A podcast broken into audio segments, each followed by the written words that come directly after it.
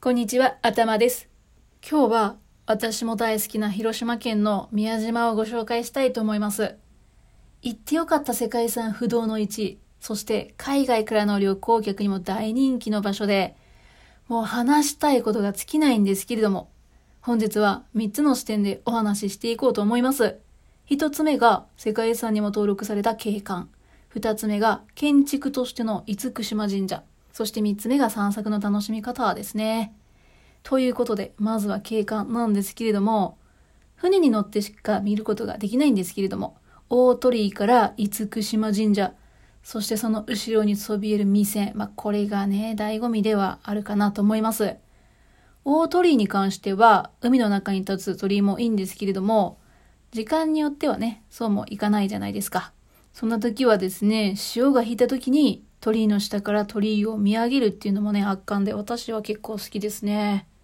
そして景観といえば、未線に登るロープウェイとか、山頂からの展望もね、ぜひご覧いただきたいなと思います。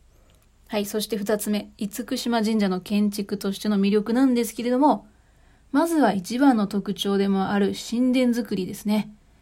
これは本殿を中心とした各部屋が回廊でつながれているっていうものです。入り口から回廊を歩きながら神殿を巡るんですよね。そしてその回廊の床板なんですけれども、ご存知の方も多いと思いますが、台風で水かさが増した時に床板が外れるように固定されてないんですよね。そして建物自体に使われているのが古色塗りというもので、これは補修の際に新しく塗り直したり、新しい部材を入れても、新しい木材と古い木材との違和感が出ないような手法なんです。これによって、いつ見ても美しい赤色の神殿になっているんですね。ちなみに大鳥居は両部鳥居といって、柱が土の中に埋まってなくて自重で立っているんですよ。そして最後散策の楽しみ方。まあこれね、自由でいいんですけれどもね。できれば歴史とかね、世界遺産を巡る散策なんかをしていただきたいなと思うんですけれども、山も美しいですので、紅葉の時期のハイキングなんかもなかなかいいんじゃないかと思います。そしてね、まあ名物というか、宮島のグルメなんですけれども、まあ牡蠣とかね、穴子、まあこちら定番のものもいいと思います。